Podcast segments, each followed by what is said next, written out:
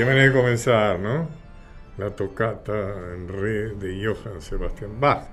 ¿Y por qué este, empezamos con esto?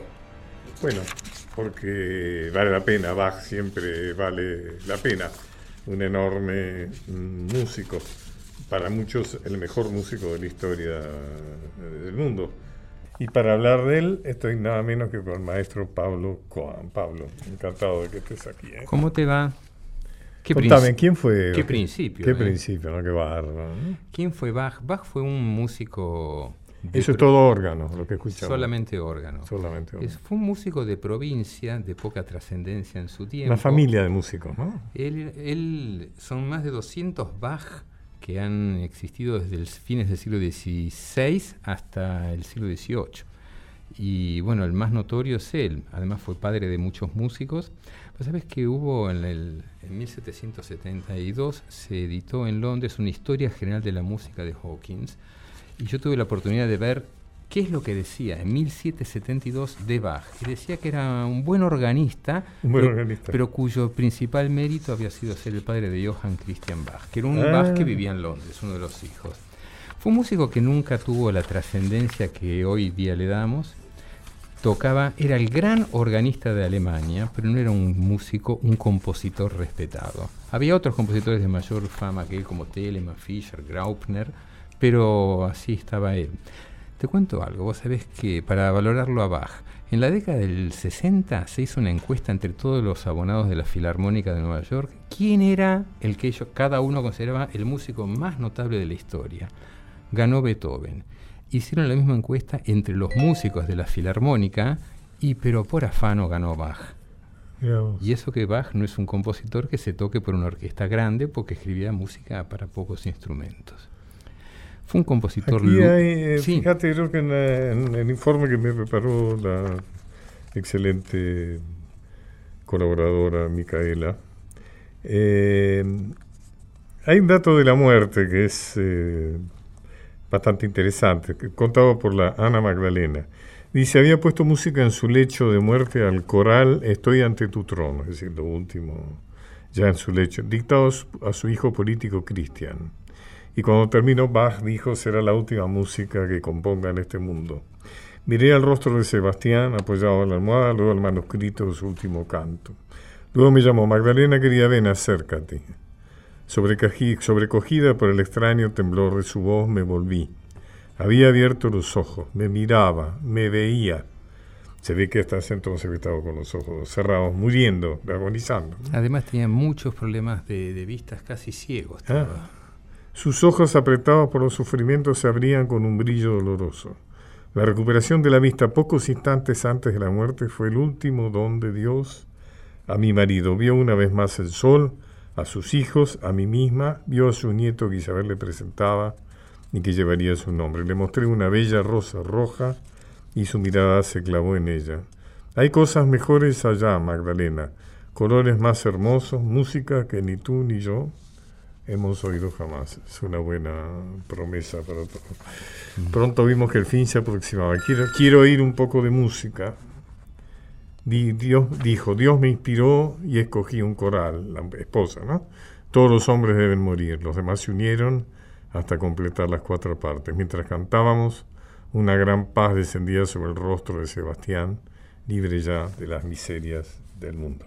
Bueno una forma muy artística de morir, ¿no? Sí, o por lo menos como está relatada. Creo que en los momentos finales... ¿Cuál es la importancia de Bach para ser considerado como el más importante por los músicos?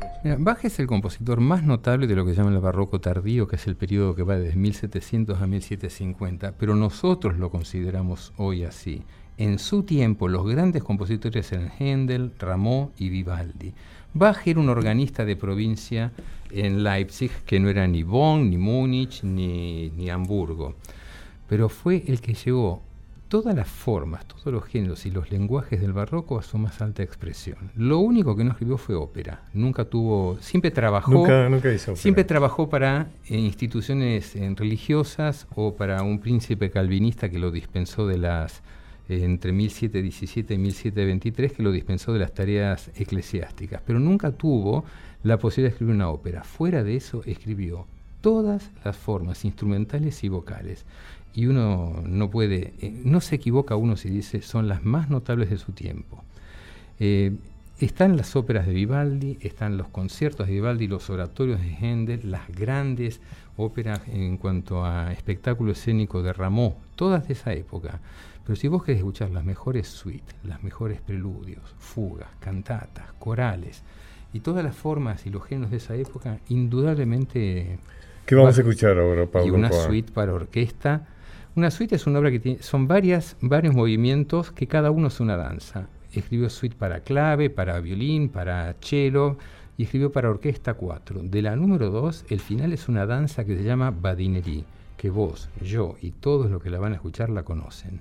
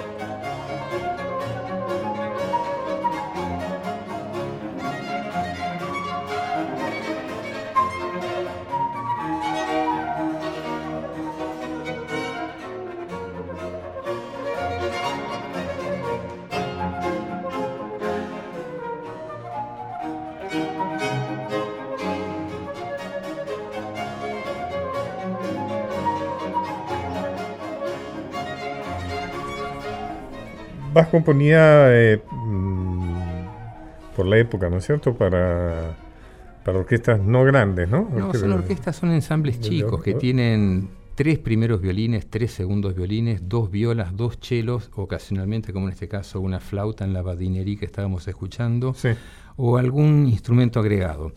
Pero las orquestas grandes no pueden tocar Bach porque Bach no escribió música para, para grandes organismos sinfónicos, es música de cámara la camerata Bariloche, toca Bach, los, los, ensambles chicos. Es, es, música de cámara, música de salón. La sinfonía viene más tarde.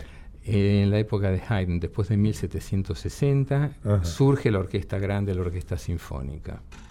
Que es cuando, si no me equivoco, vos sabés de esto, cuando la música sale de las cortes, digamos, ¿no? Entonces pasa a los teatros y se necesita un volumen de sonido adecuado a espacios más grandes. Lo que vos decís es correcto. El proceso se viene dando desde 1650 en adelante, es decir, la, la pérdida de la hegemonía eclesiástica sobre la producción y la, el mecenazgo, por decirlo de alguna manera, o el patronazgo sobre la música. En el siglo XVIII ya había teatros públicos donde vos comprabas un ticket e ibas a ver algo.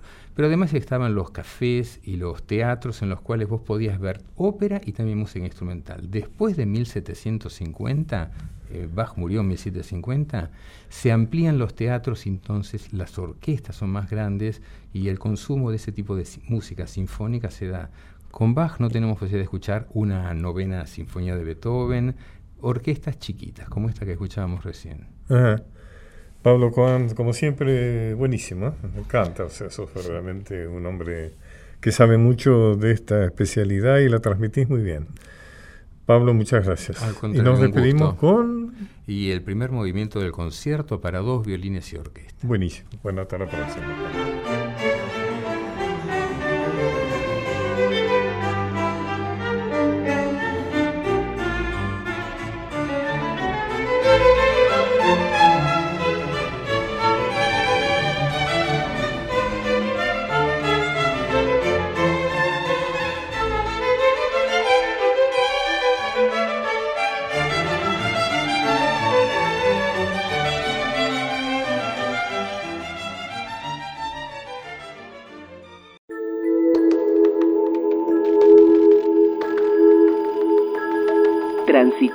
Transitando por nuestra historia. Los caminos de Pacho O'Donnell.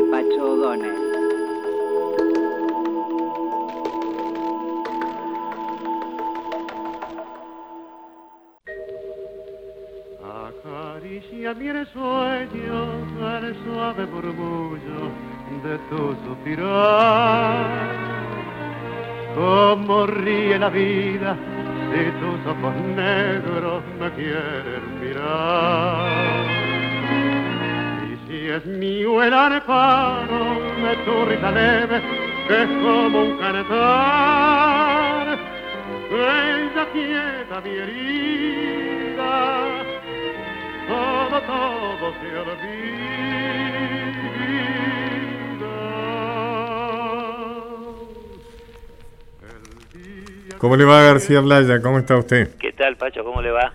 Bueno, muy honrado de tenerlo aquí. Muchas gracias por llamarme.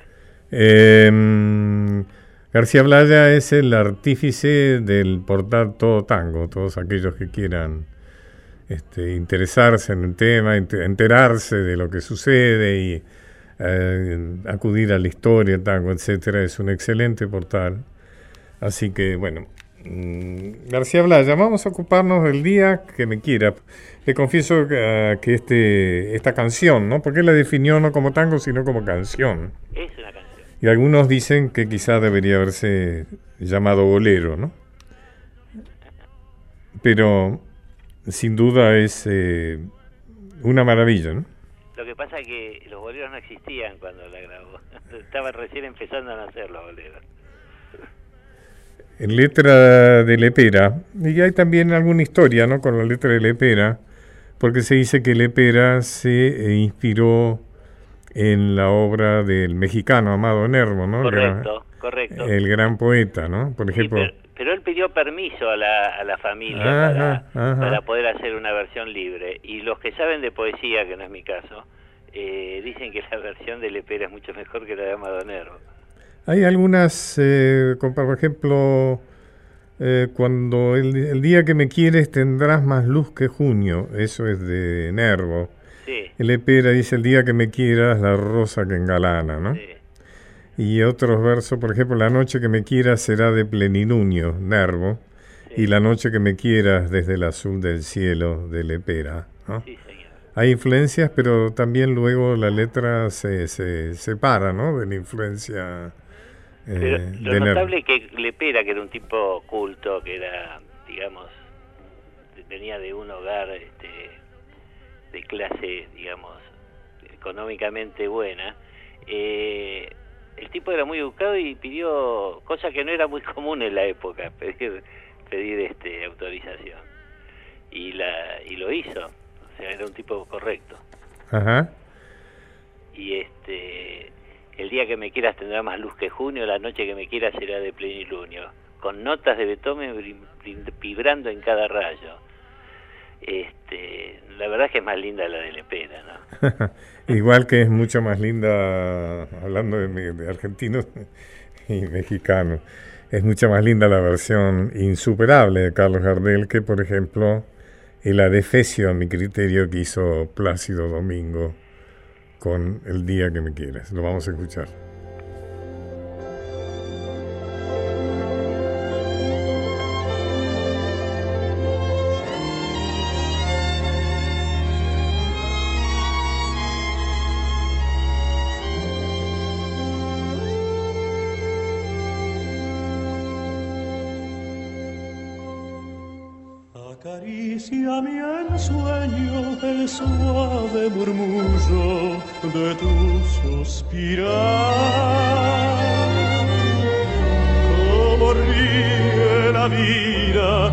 Si tus ojos negros me quieren mirar. Y si es mío el amparo de tu risa leve que es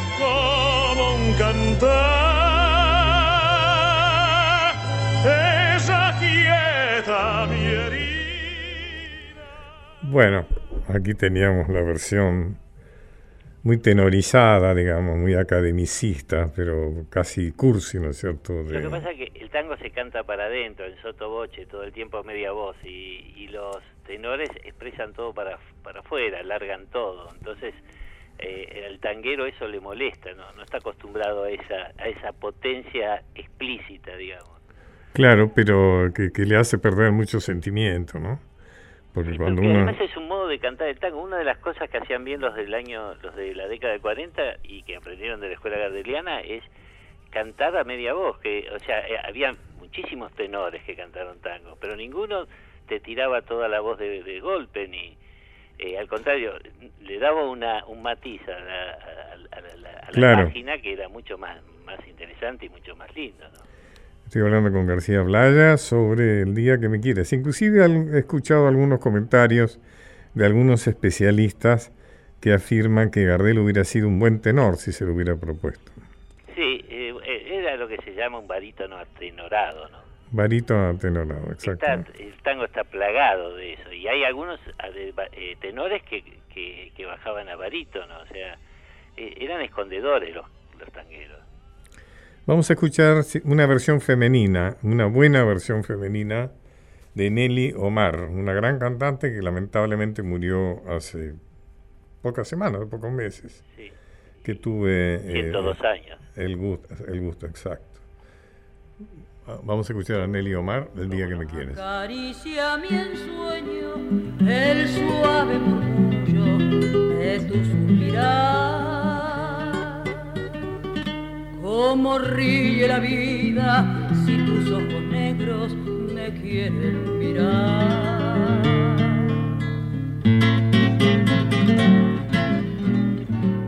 Y si es mío el amparo de tu risa leve, que es como un cantar,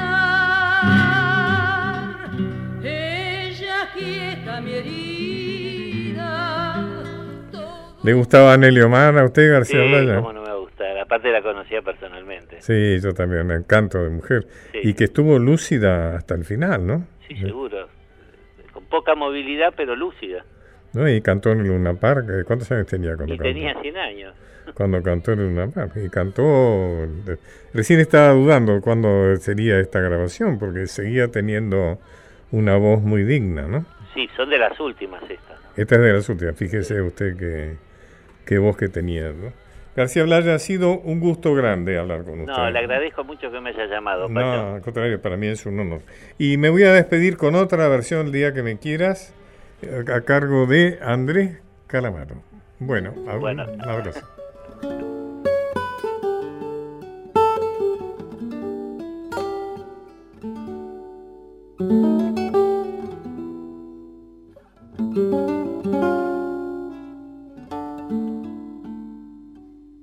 Un abrazo. Acaricia el sueño el suave murmullo de tu suspirar. Como ríe la vida si tus ojos negros me quieren mirar. Y si mío el amparo de tu risa leve, que es como un cantar ella quieta mi herida. Todo, todo se olvida.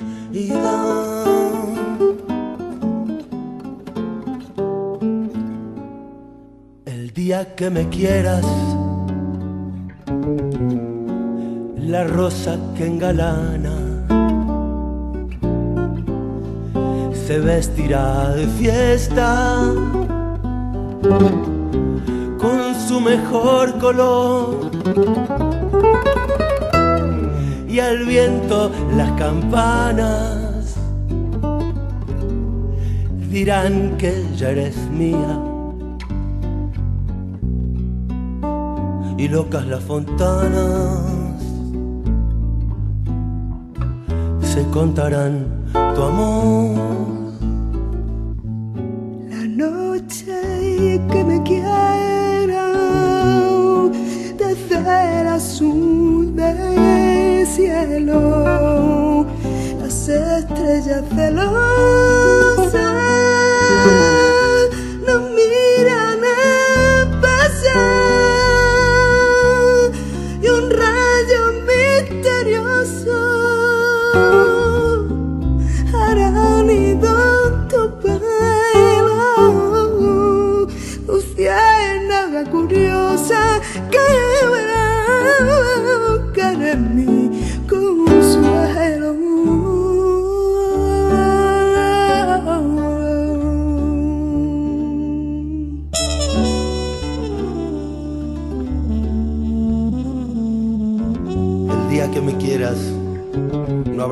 que armonía. Será clara la aurora y alegre el manantial. Traerá quieta la brisa, rumor de melodías, y nos darán las fuentes su canto de cristal. El día que me quieras, endulzará sus cuerdas el pájaro cantor. Florecerá la vida, no existirá el dolor.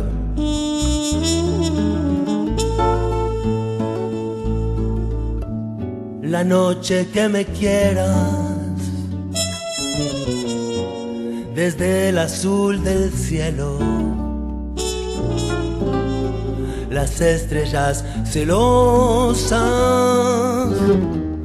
nos mirarán pasar y un rayo misterioso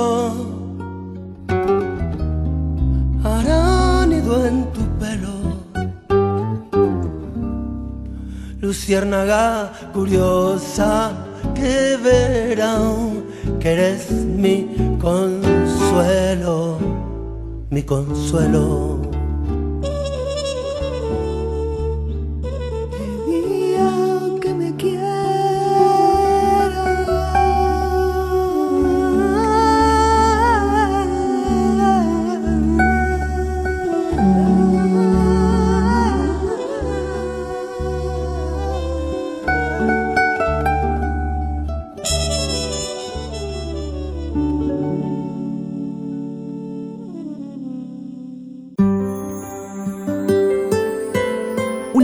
En el dial. Los caminos de Pacho O'Donnell.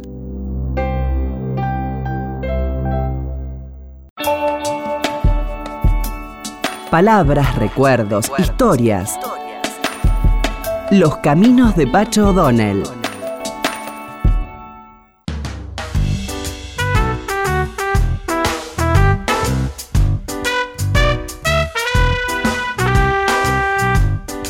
Hoy evidentemente tenemos un programa predominantemente musical. Hemos saltado de Baja a Gardel y ahora de Gardel a Manuel Moreira.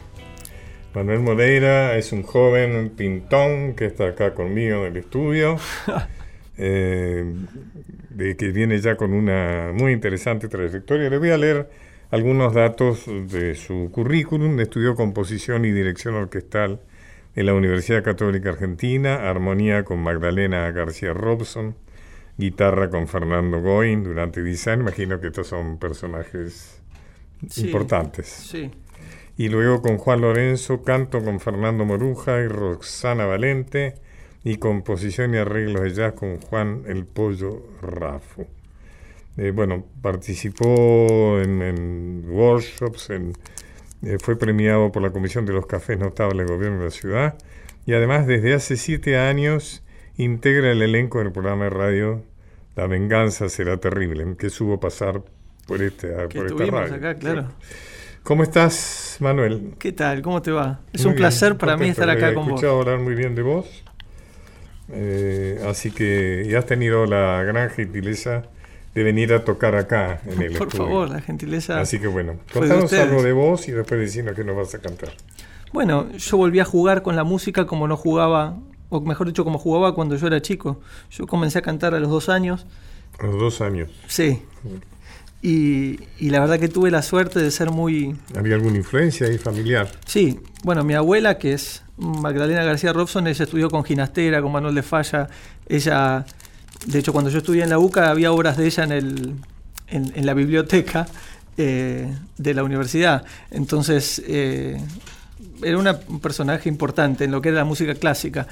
Y, yo siempre venía, venía en mi casa actores, músicos, entonces siempre fue bien recibida eh, mi propuesta de ser músico desde chiquito cantaba, escuchaba... A ver, Marianito, vení y cantá.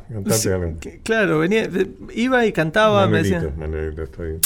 Podría ser Marianito. Hoy te dije Miguel, te dije Mariano. Sí, igual los Alguna nombres. vez te voy a decir Manuel. Está bien, está bien, igual los nombres. De que vaya enfocando bien. Lo importante es que nos miremos. Si nos miramos está todo bien. Es cierto. Bueno, cantanos la primera. Bueno, voy a hacer una canción que le compuse a un picaflor que apareció en, en el medio. Yo vivo siempre, siempre fui del centro, soy un bicho de ciudad. Y apareció un picaflor en el eh, centro. En el centro, octavo piso. Apareció un picaflor por acá. Despistadísimo. Y yo venía justo. Te fue a visitar. Me fue a visitar. bueno, después, después me enteré, eh, según la leyenda guaraní, dice que cuando te visita un picaflor es como que te visita un alma del más allá. Así que bueno, ahí empecé a componerle esta canción que se llama La canción del picaflor.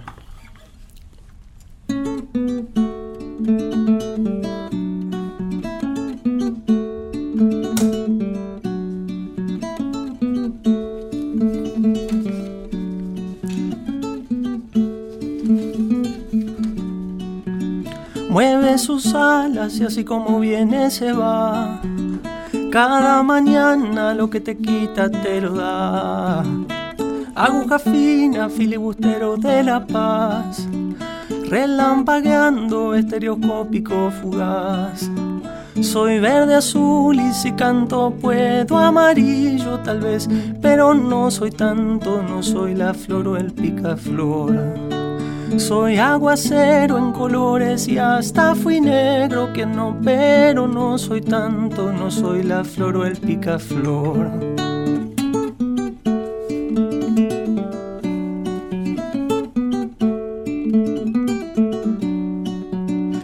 Quedó su estela camino de oro hacia el sol, como el aroma de lo que fue lo que llevó con esa danza que mi poesía salpicó, con la simpleza que se despierta al corazón. Soy verde, azul y si canto puedo amarillo tal vez, pero no soy tanto, no soy la flor o el picaflor. Soy aguacero en colores y hasta fui negro que no, pero no soy tanto, no soy la flor o el picaflor.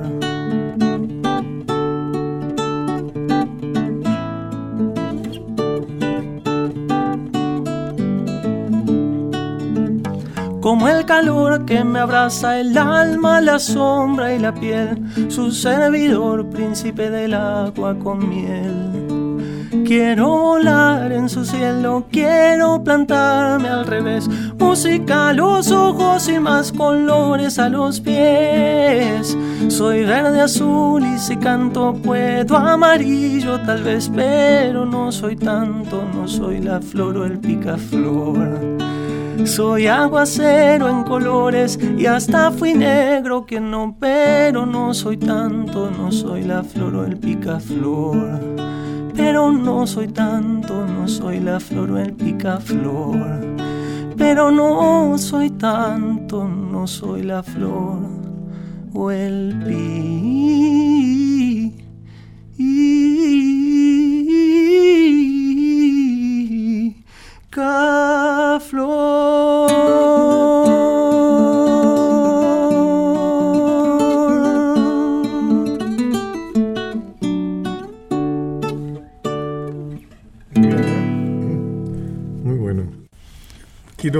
Segunda, me quedé con ganas de escuchar otra. Bueno, vamos a hacer, vamos a hacer yo mi guitarra, ¿no? Yo siempre digo vamos a hacer como si tuviera la banda atrás.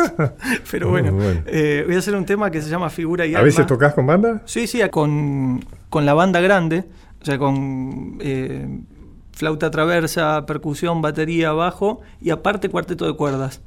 Eh, voy a hacer un tema que se llama Figura y Alma, es una vidalita.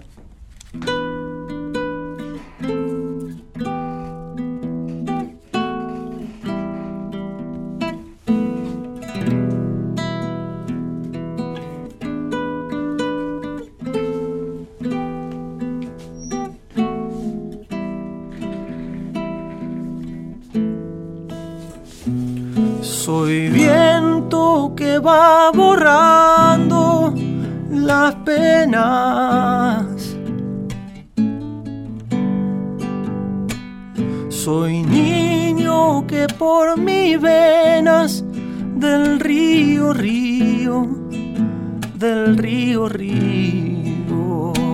Soy vida que cae del cielo que se despierta y se duerme.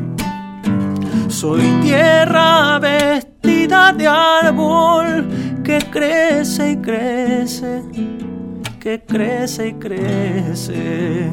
Oh, oh,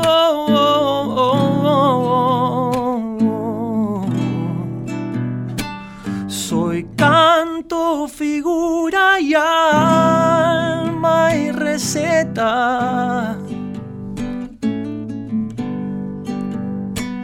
Soy la esperanza y la danza con sus colores, con sus colores. Soy cuadros que no pintaron de paisajes brillantinos. Soy la esperanza y la muerte. Ay, cómo se mece ay, cómo se mece. Soy piedra que se tropieza dos veces.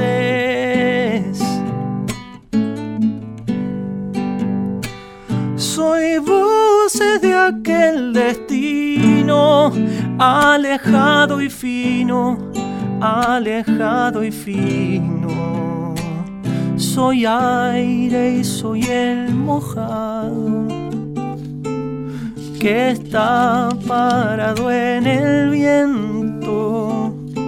Soy el firmamento que se apaga contento, se apaga contento.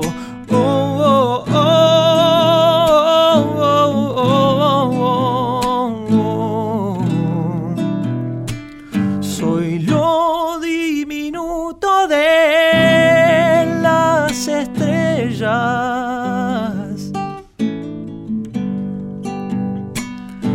Que chico me veo envuelto en tanta negrura, en tanta negrura. Soy sonrisas que perduran a pesar de los pesares. Soy parte del universo y de su reverso y de su reverso. Soy sombra de tu cuerpito desnudo. Soy el que respira y sigue donde camines, donde camines. Soy el compa que le sigue a la canción de tu cuna. Soy ciego, soy tuerto y hasta me veo a veces, me veo a veces. oh, oh. oh.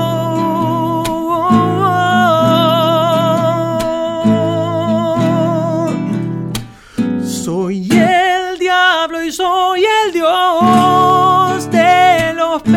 peces.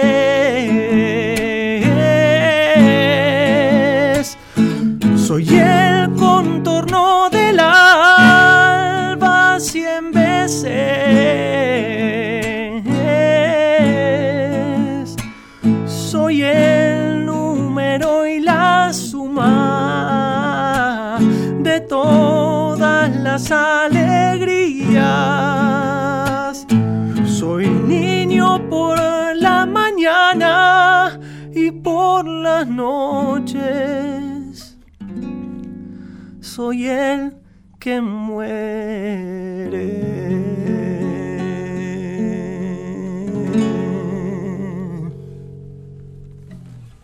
Muy bueno, muy bueno Manuel Moreira. Muchas gracias. ¿Cómo se llamaba esta canción? Figura y alma. Figura y alma. Muy bien, muchas gracias. Muchas gracias a vos por invitarme. Gracias a vos. Los caminos de Pacho O'Donnell. Un puente entre el pasado y el futuro para entender el presente.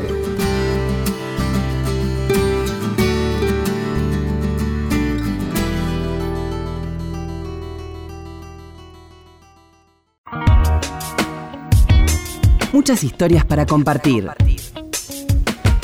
Los, caminos de Pacho O'Donnell.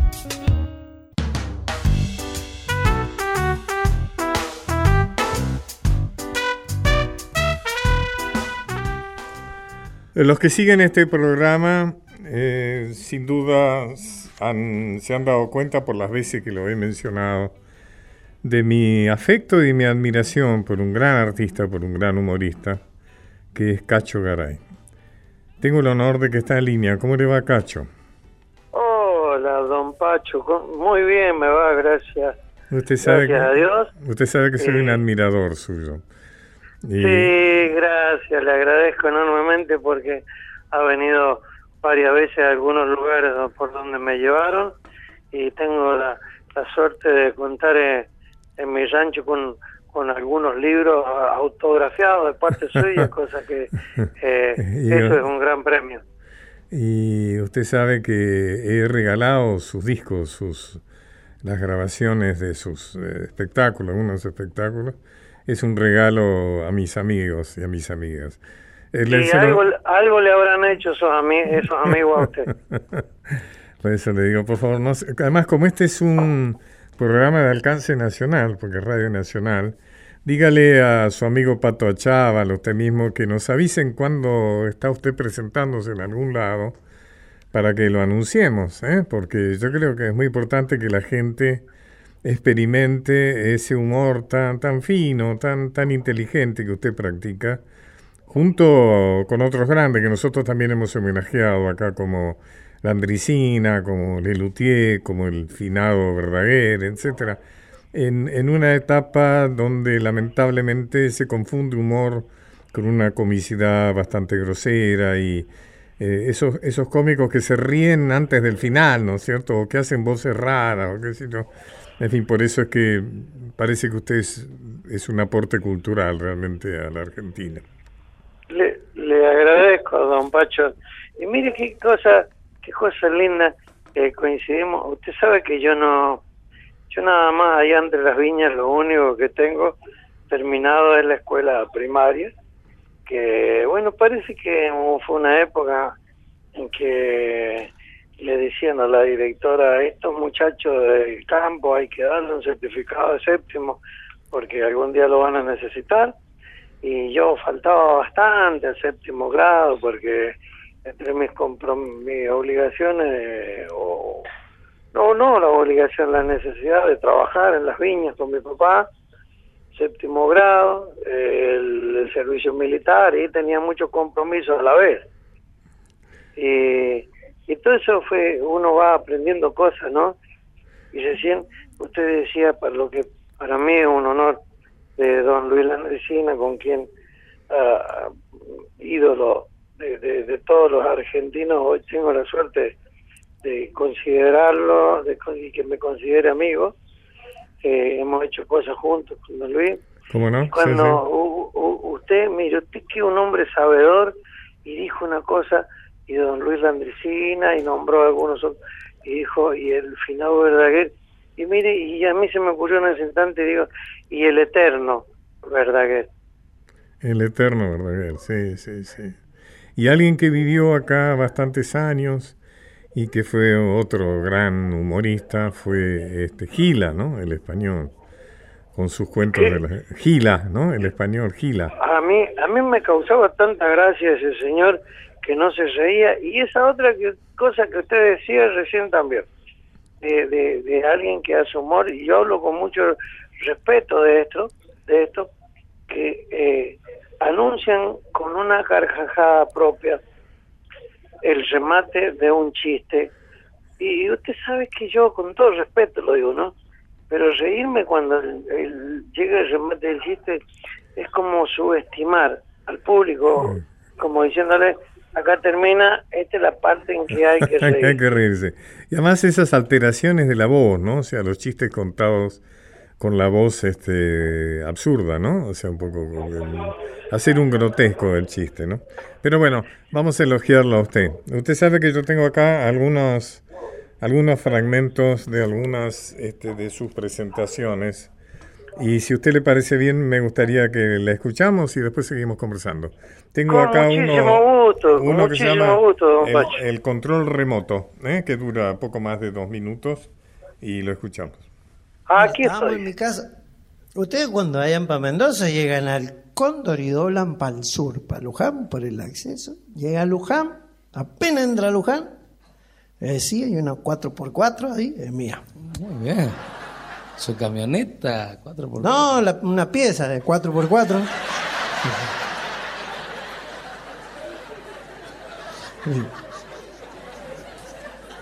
Y ahí estamos todos entre la pieza. Y yo tengo ocho hijos, los quiero como si fueran míos. Y, y estaban llorando y dice, mami, el papi no lo deja ver piñón fijo. Uh, qué mal, usted también. No, no, no, no, sí, porque, ¿sabe qué? Yo le cuento, mire, está el televisor en el color. Sí. Y estaba Piñoncito y decía, chuchu, ah, chuchu, ah, chu, compañía, pata, paseo. Entonces, piñoncito así, y viene el cabrito caminando, y se le vienen los indios y le empiezan a tirar flechas prendidas a fuego. Cuando la flecha va llegando a piñón fijo, viene un zapato así en el aire, Kung Fu, de una patada, desvió la flecha así. Cayó Kung Fu al suelo, que lo acababa de salvar a piñón fijo. Se le vinieron los alemanes, toca que se le tiró a Kung Fu y aparece el otro, el héroe del caballo, el que tiene la careta negra, Superman y lo bueno, y le hace, vio que tiene un cuchillo filudo, puntudo con el cuchillo, así, es y en el medio de la mesa dio con la espada esa y cortó una molleja al medio en la mesa y la Mirta Legrand. La Mirta Legrand dijo, ¡Eja, carajo! Y se enojó. Entonces, de atrás viene, viene Tinelli y dice, ¡chau, chau, chau, chau, chau! Cuando Tinelli se va, el burrito Ortega que entra al área, se metió dos. Se va a meter el arquero, Rambo se le tira la canilla como para quebrarlo. Y le digo, gorda, mirá que despiola que es esta película. Y se te hacen dar arriba el control, infeliz.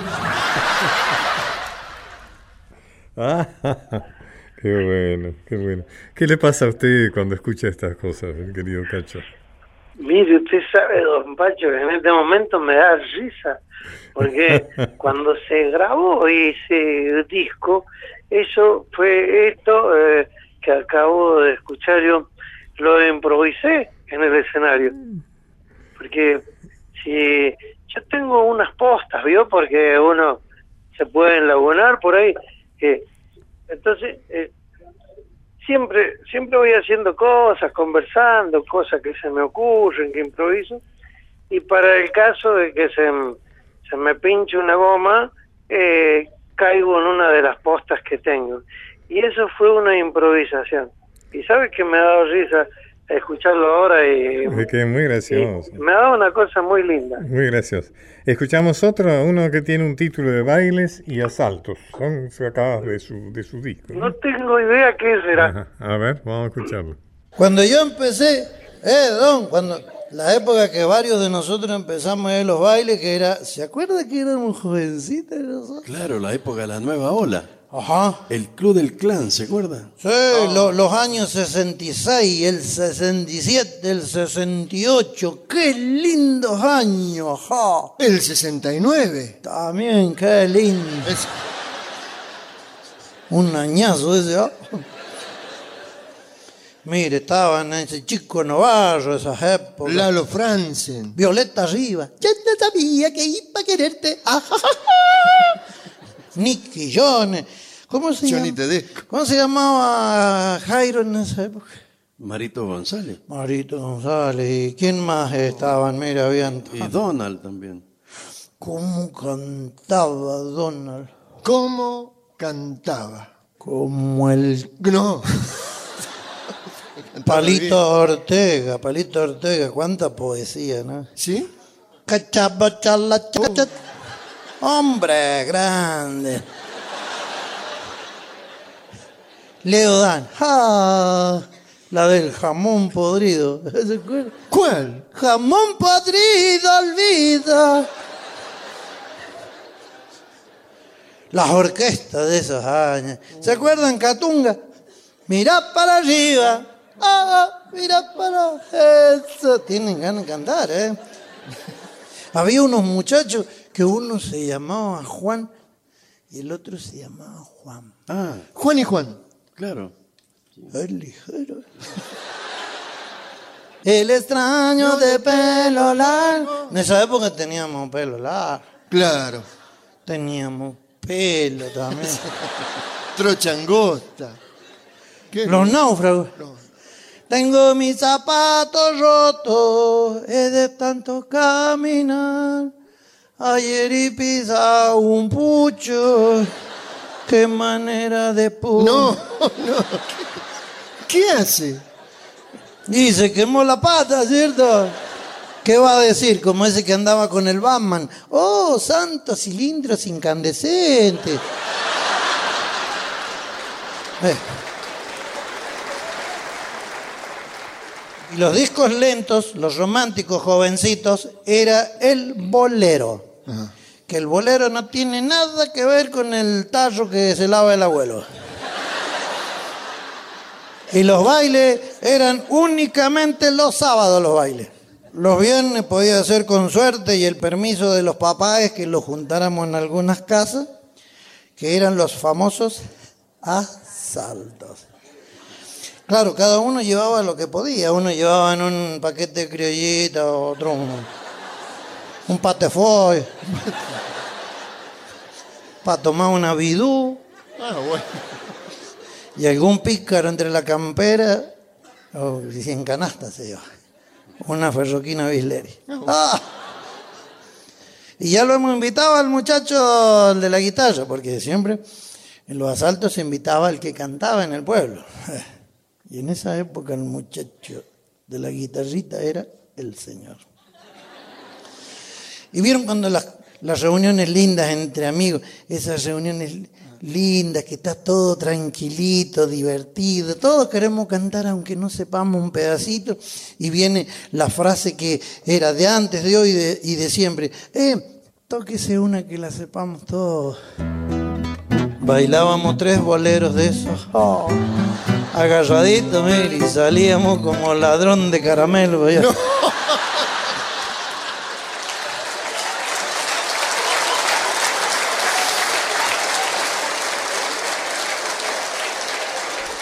Y ahora ni con yeso. Qué bueno, usted me disculpará, pero me sigo riendo, qué bueno. Además ha hecho toda una historia ahí, ¿no es cierto? Una historia de, de, de- de mis tiempos, cosa? ¿no? De mis tiempos. Sí, de verdad, es que la- las cosas que uno dice cuando se entusiasma, ¿no? Y, y usted sabe, Don, yo siempre veo que en un, no sé cómo se llama lo mío, si show, función, espectáculo, no sé cómo se llama, pero pongámosle, ¿qué es? show, pongámosle. O regalo, porque yo realmente siento cuando lo voy a ver que usted me está regalando algo, me hace pasar un momento digo cuan- ¿Sabe que me acordaba en este momento de su relato de su hermana que era tan fea que a la a, a la incubadora le habían puesto vidrios eh, polarizados? Polar. Sí, y ahora se superó, ahora ya no es más fea, ahora es fiera. Fiera, claro, fiera, sí, sí. Sí, sí. Y que después cuando, cuando, cuando la madre, su madre, se retiraba del sanatorio y saludaba a todos, a los médicos, a los enfermeros. Y después cuando estábamos ahí le gritaban, llévesela, llévesela. Eh, tengo algunos eh, chistes suyos muy grabados, sí, muy bueno, muy bien. ha sido un, un éxito gracias a Dios y gracias al público, a la gente. Eh, donde yo siempre digo que en una función o show de Cacho Garay el único protagonista que hay es el público. Yo que uno va, va cosechando en la vida y mi papá me decía, únicamente va a cosechar mejor la, la semilla que está sembrado. Y vino a visitarme a mi casa un par de veces y me dijo, che, hermano, quiero que hagamos una cosa juntos para divertirlos los dos. ¿Puedo contar cuento yo? Sí, claro, compadre. Igual que acá en mi casa, donde quieras, cuando quieras. Y yo lo acompaño varias veces, más este año también voy a su fiesta de Trichaco porque el objetivo es una cosa una cosa que le toque el corazón a, cualquier persona que tenga sensibilidad. Cacho Garay, se imagina que para mí ha sido un gran gusto. Lo, lo andábamos buscando, lo anduvimos buscando hace tiempo, así que por suerte por fin lo hemos ubicado. Él tiene mi respeto, mi afecto, mi admiración. Y bueno, hasta la... Lo voy a llamar, lo voy a volver a llamar pronto porque me gusta conversar con usted. Con muchísimo gusto y por ahí y he tenido la suerte de deletrear algunos de, de los libros que usted me ha obsequiado, autografiados y todo. Y bueno, y también para mí, como diría la señora, haber estado charlando con usted, como diría la señora Lía Cruzet, el busto. Ah, cómo no, cómo no, cómo no, cómo no. Es una artista de mucho, de mucho predicamento. Bueno, mi estimado Cacho, un abrazo fuerte. ¿eh? Adiós, señor, y un saludo a toda la gente que está escuchando. Gracias.